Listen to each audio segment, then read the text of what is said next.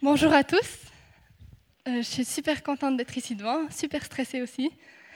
Mais c'est un plaisir de pouvoir apporter une prédication. Je vous remercie vraiment euh, de me donner la parole ce matin. Je me réjouis beaucoup de ce que Dieu veut communiquer à son Église. Et euh, déjà dans ce début de culte, je crois vraiment qu'on a vécu un temps fort aussi dans la louange. C'est trop beau de pouvoir adorer Dieu tous ensemble. Oui, effectivement, j'ai suivi un cours au Canada et puis du coup, je suis super contente de pouvoir mettre en pratique. Je suis en apprentissage et puis c'est un bon apprentissage. On est actuellement dans une série sur le thème de la construction. Avec nos mains, nous construisons l'église, l'arsenal, euh, les samedis et les jours de semaine aussi, en tant que bénévole. Donc, on est dans les travaux et ça avance bien. Et il est donc bon qu'avec nos esprits, on construise aussi l'église, parce qu'avant d'être un bâtiment, l'église, c'est nous, c'est toi, c'est moi, c'est nous qui sommes l'Église, les personnes. Donc pendant trois mois, en fait, on réfléchit au thème de la construction dans l'Ancien et le Nouveau Testament. Aujourd'hui, ce sera un texte de l'Ancien Testament.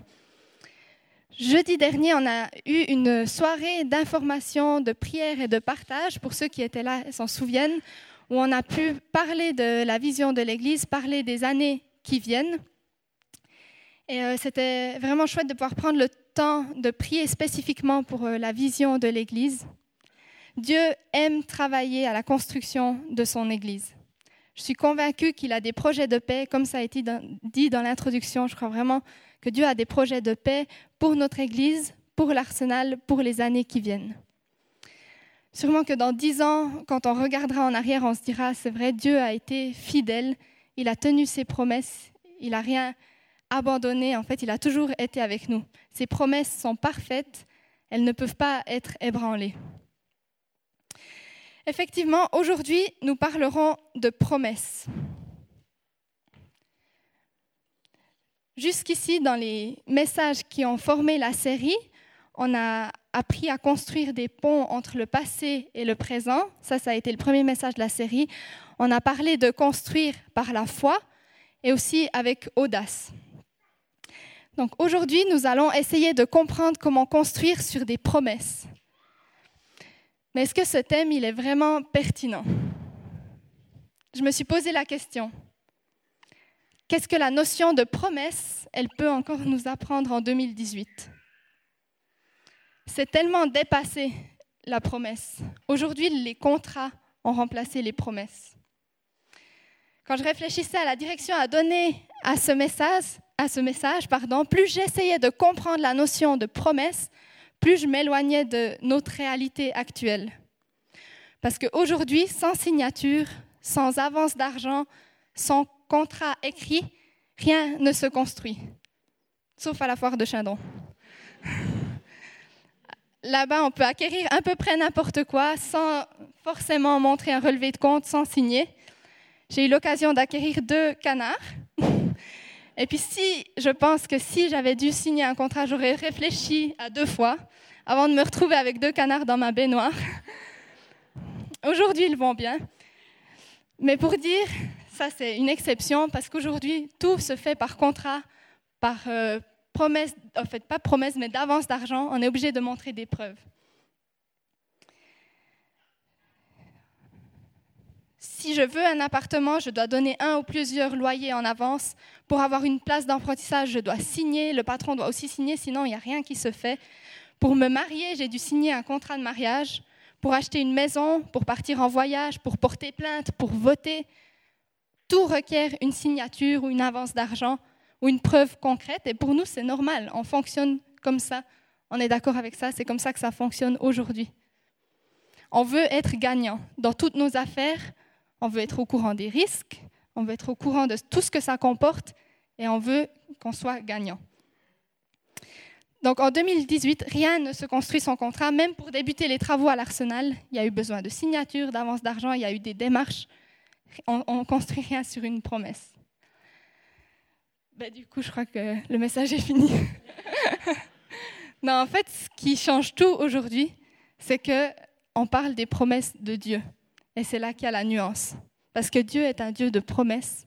Dieu a une parole et il la tient. Et c'est ça qui est encourageant aujourd'hui. Et c'est de ça que j'ai envie de parler.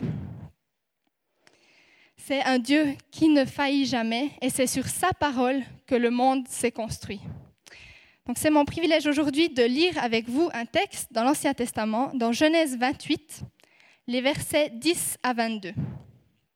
Genèse 28, les versets 10 à 22. Jacob quitta Beersheba pour se rendre à Haran. Il s'installa pour la nuit là où le coucher du soleil l'avait surpris. Il prit une pierre pour la mettre sous sa tête et se coucha à cet endroit. Il fit un rêve. Une échelle était dressée sur la terre et son sommet atteignait le ciel. Des anges de Dieu y montaient et descendaient. Le Seigneur se tenait devant lui et lui disait, Je suis le Seigneur, le Dieu de ton grand-père Abraham et le Dieu d'Isaac. La terre où tu es couché, je la donnerai à toi et à tes descendants. Tes descendants seront aussi nombreux que les grains de poussière du sol. Vous étendrez votre territoire vers l'ouest et vers l'est, vers le nord et vers le sud. À travers toi et tous tes descendants, je bénirai toutes les nations de la terre. Je suis avec toi, je te protégerai partout où tu iras, et je te ramènerai dans ce pays. Je ne t'abandonnerai pas, je ferai tout ce que je t'ai promis. Jacob s'éveilla et dit, Vraiment, le Seigneur est ici, mais je ne le savais pas. Il eut peur et déclara, Comme cet endroit est redoutable. Ce n'est rien de moins que la maison de Dieu et la porte du ciel. Il se leva tôt, il prit la pierre qui avait été sous sa tête, la dressa et versa de l'huile sur son sommet pour en faire une pierre sacrée. Il appela cet endroit Bethel, ce qui veut dire maison de Dieu. Auparavant, le nom de la localité était Luz. Jacob prononça ce vœu, Si le Seigneur est avec moi et me protège sur ma route, s'il me donne de quoi manger et m'habiller, si je reviens sain et sauf chez mon Père, alors le Seigneur sera mon Dieu. Cette pierre que j'ai dressée et consacrée sera une maison de Dieu, et c'est à lui que je donnerai le dixième de tout ce qu'il m'accordera.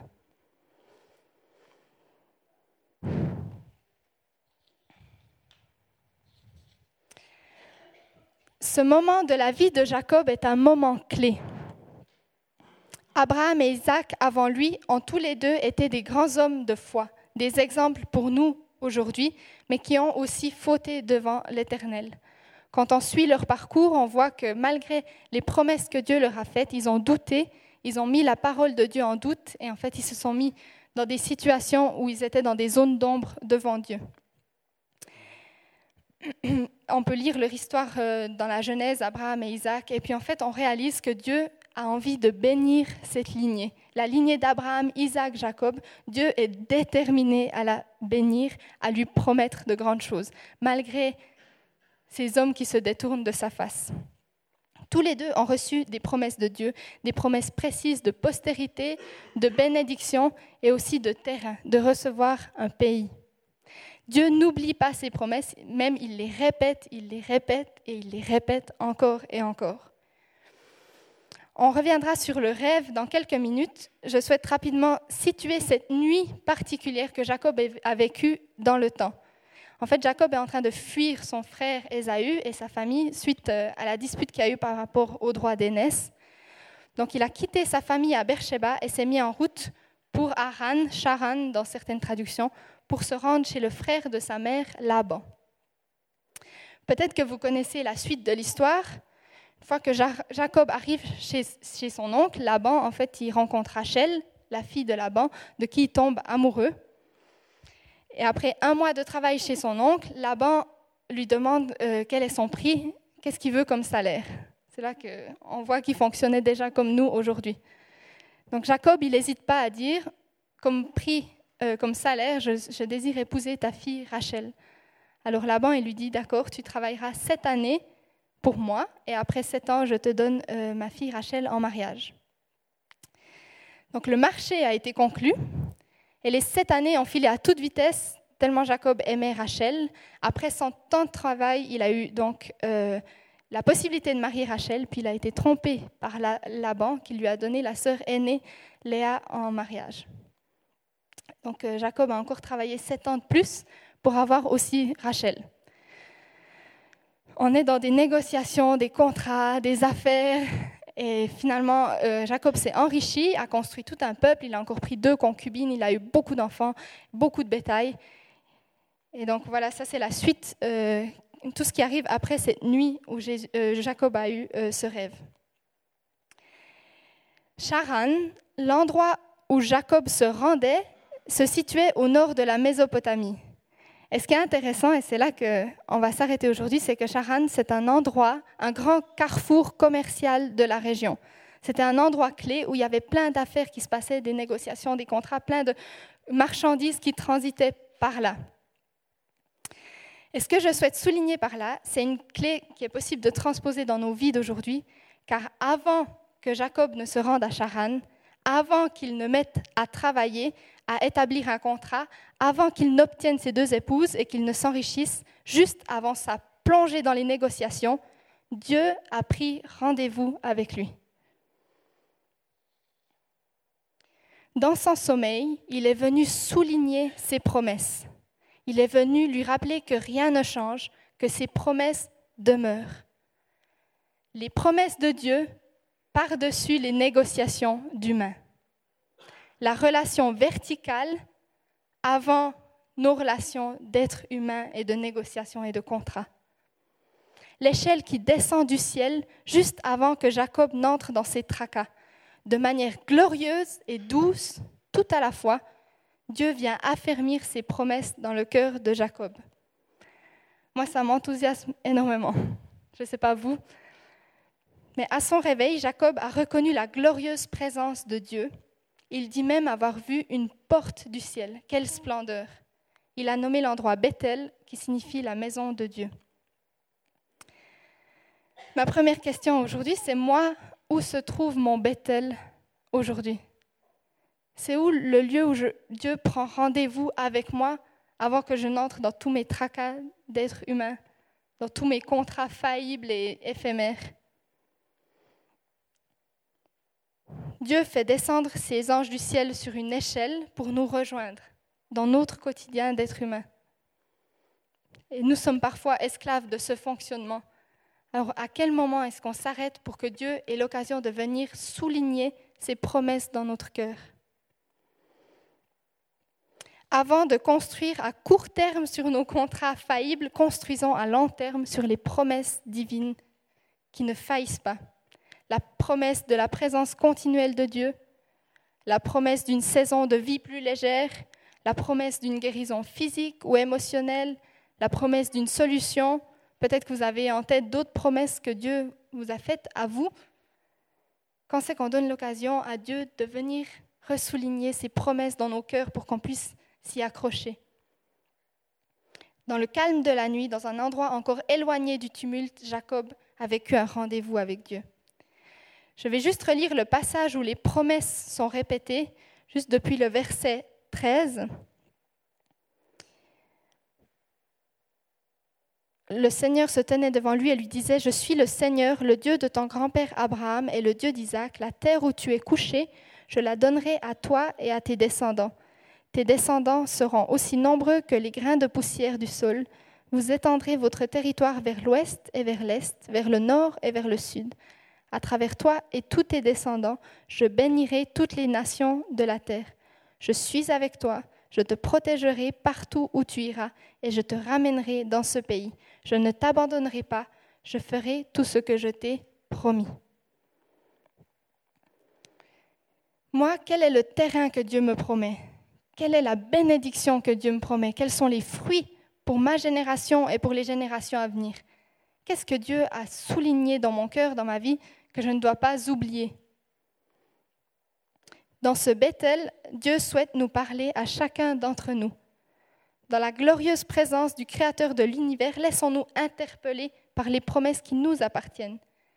Quand Dieu a parlé à la création du monde, le monde s'est formé.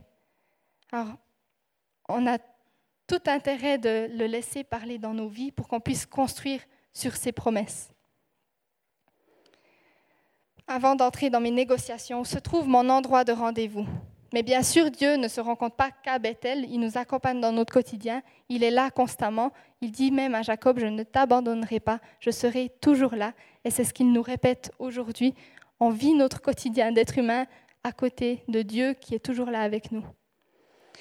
On voit que dans la suite du texte, Jacob est rattrapé par sa nature d'être humain, cherchant la bonne affaire, le deal. Il veut être gagnant. Si Dieu, tu me gardes, tu me protèges, si tu me donnes à manger, si tu me donnes de quoi m'habiller, et si je reviendrai sain et sauf chez mon Père, alors le Seigneur sera mon Dieu, tu seras mon Dieu. Un contrat. Jacob veut être gagnant. Il évalue le risque, il ajoute des clauses, il veut s'assurer qu'il sera gagnant, que le, contrat, sera un win-win. Mais Dieu ne fonctionne plus avec des contrats, mais avec sa parole. Il a promis qu'il allait l'accompagner, il a promis qu'il ne l'abandonnerait pas, et Jacob a besoin de preuves. Combien de fois sommes-nous tentés de négocier avec Dieu? Combien de fois mettons-nous en doute sa parole, de se dire, si, vraiment tu fais ça, alors je, je croirai que tu existes, je croirai que tu fais des bonnes choses pour ma vie. Si tu me fais réussir cette affaire, si tu permets que mon mariage ne finisse pas en divorce, ou si tu me donnes un, enfant, si j'ai de quoi manger, de quoi boire, de quoi m'habiller, alors ok, Seigneur, je signe le contrat. Ça sonne faux. Dieu ne fonctionne plus avec des contrats. À Bethel, Dieu souligne ses promesses. Il n'est pas là pour marchander avec nous.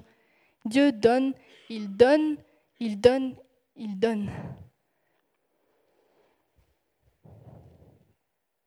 Mon deuxième point ce matin, c'est une autre promesse que je vois aussi dans ce texte, qui est la plus grande promesse de tous les temps. Je suis tellement enthousiasmée par ce texte qui nous dit que Jacob a vu la porte du ciel. La plus grande promesse de tous les temps, c'est celle du retour de Jésus. Ici, pour Jacob, la porte du ciel a été dévoilée dans une manifestation glorieuse. Quand Jésus reviendra, les cieux s'ouvriront pour nous. Il n'y a pas d'espérance plus grande que de bâtir sa vie sur la promesse du retour de Jésus. Durant toute mon enfance et mon adolescence, j'ai jamais utilisé le verbe promettre. Il y avait une règle à la maison qui interdisait l'utilisation de ce verbe, c'était tu gardes tes promesses pour ton mariage. Donc on n'a jamais été autorisé à promettre quoi que ce soit. Donc j'ai gardé mes promesses pour le jour de mon mariage et je suis reconnaissante de l'avoir faite. Un mariage ici sur terre, c'est rien en comparaison du mariage royal qui nous attend, du retour de Jésus, de la promesse du retour du promis, en fait, de celui qui nous a été promis. Construire l'arsenal, c'est préparer le retour de Jésus. Construire nos vies sur Jésus, c'est aussi préparer son retour. Avec Jacob, Dieu a fait descendre dans son rêve des anges, les a fait descendre et monter. Quand, euh, le moment de la fin du monde arrivera, c'est Jésus lui-même qui descendra pour nous rejoindre. C'est beau de se dire que Dieu va s'incarner en Jésus pour nous rejoindre et que c'est une promesse. On n'a pas signé de contrat avec Dieu, pour son retour. Si tu reviens, alors euh, on promet de, de vivre une vie qui te plaise. Si tu reviens, on promet et on signe. Ça ne s'est pas passé comme ça, mais pourtant, on a la ferme conviction en tant que chrétien, en tant qu'enfant de Dieu, que Jésus reviendra pour nous chercher, que Jésus a prévu un retour et prendra ses enfants avec lui. Un passage qui est en lien avec ce qui a été dit jusqu'ici se trouve dans Apocalypse, et j'aimerais lire ce passage. C'est dans Apocalypse 3, les versets 10 à 12.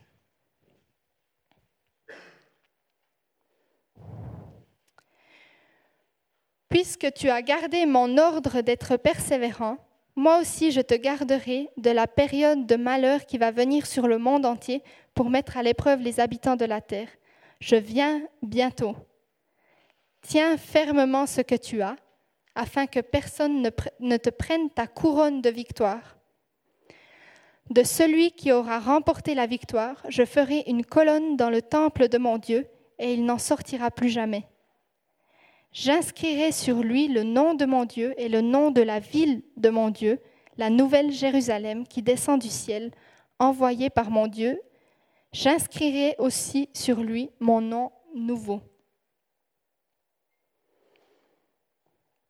Non seulement Jésus descendra du ciel pour nous rejoindre, mais en plus, il viendra mettre une marque visible sur nous de son nom.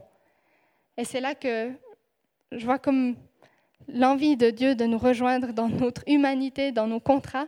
Lui, il vient pour signer sur nous, pour signer de son nom glorieux, divin. Il vient mettre la marque d'appartenance sur nous quand Jésus reviendra.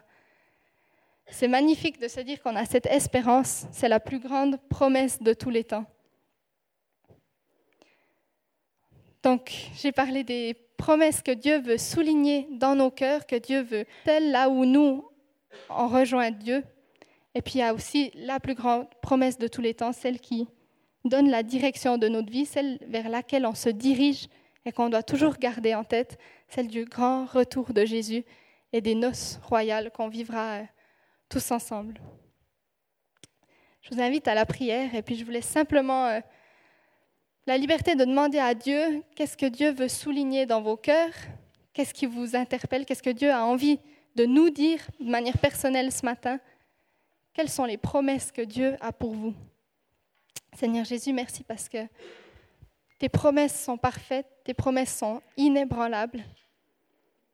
Merci parce que tu as des plans, des projets de paix pour nous. Et souvent, nous sommes tellement pris dans nos affaires d'être humain, dans nos négociations, dans nos contrats. Souvent, nous sommes comme focalisés sur ce qui se passe ici dans nos relations horizontales. Seigneur, garde-nous d'oublier la relation verticale. Seigneur, je te prie de nous ramener à ce Bethel, à la maison de Dieu. Seigneur, qu'on puisse vraiment te retrouver, que tu puisses souligner les promesses dans nos cœurs. Merci parce que en ce moment, je te demande vraiment de venir, par ton Saint-Esprit, de venir dans nos cœurs, de, de nous montrer ce que toi tu as à nous dire, de, de venir comme souligner les promesses magnifiques que tu as pour nous. Je vous invite à un moment de silence où il y aura juste la musique et on peut réfléchir à, ces promesses sur lesquelles on construit nos vies.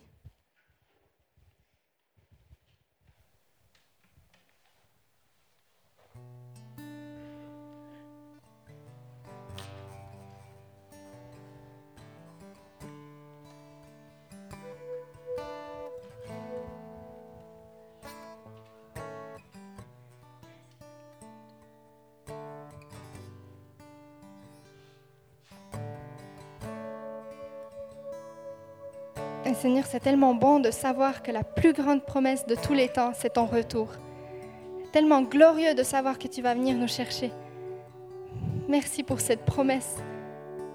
On n'a rien signé, on n'a rien conclu, mais Seigneur, ta parole dépasse tout ce qu'on peut conclure ici. Il y a comme un absolu dans ce que toi tu dis, dans ce que toi tu formules, et on veut s'appuyer là-dessus, on veut construire nos vies là-dessus.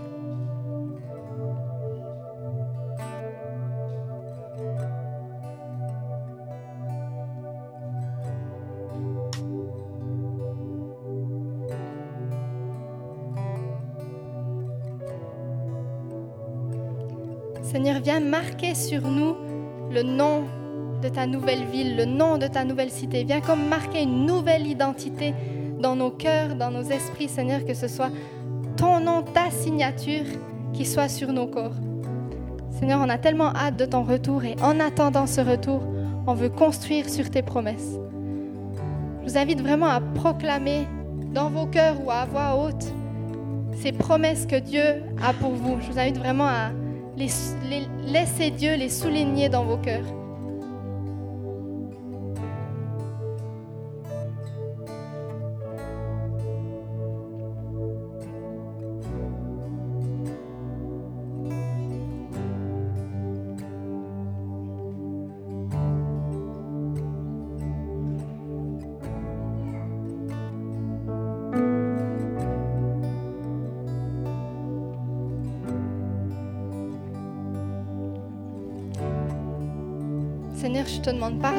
Toutes les fois où j'ai voulu négocier avec toi, pour toutes les fois où j'ai voulu marchander, être sûr de ce que tu me donneras, alors que tes promesses, elles étaient déjà là, elles étaient déjà dans mon cœur. Pardonne mes faiblesses d'être humain qui a besoin de cadre, qui a besoin de structure. Seigneur, tes promesses demeurent et on veut les proclamer ce matin.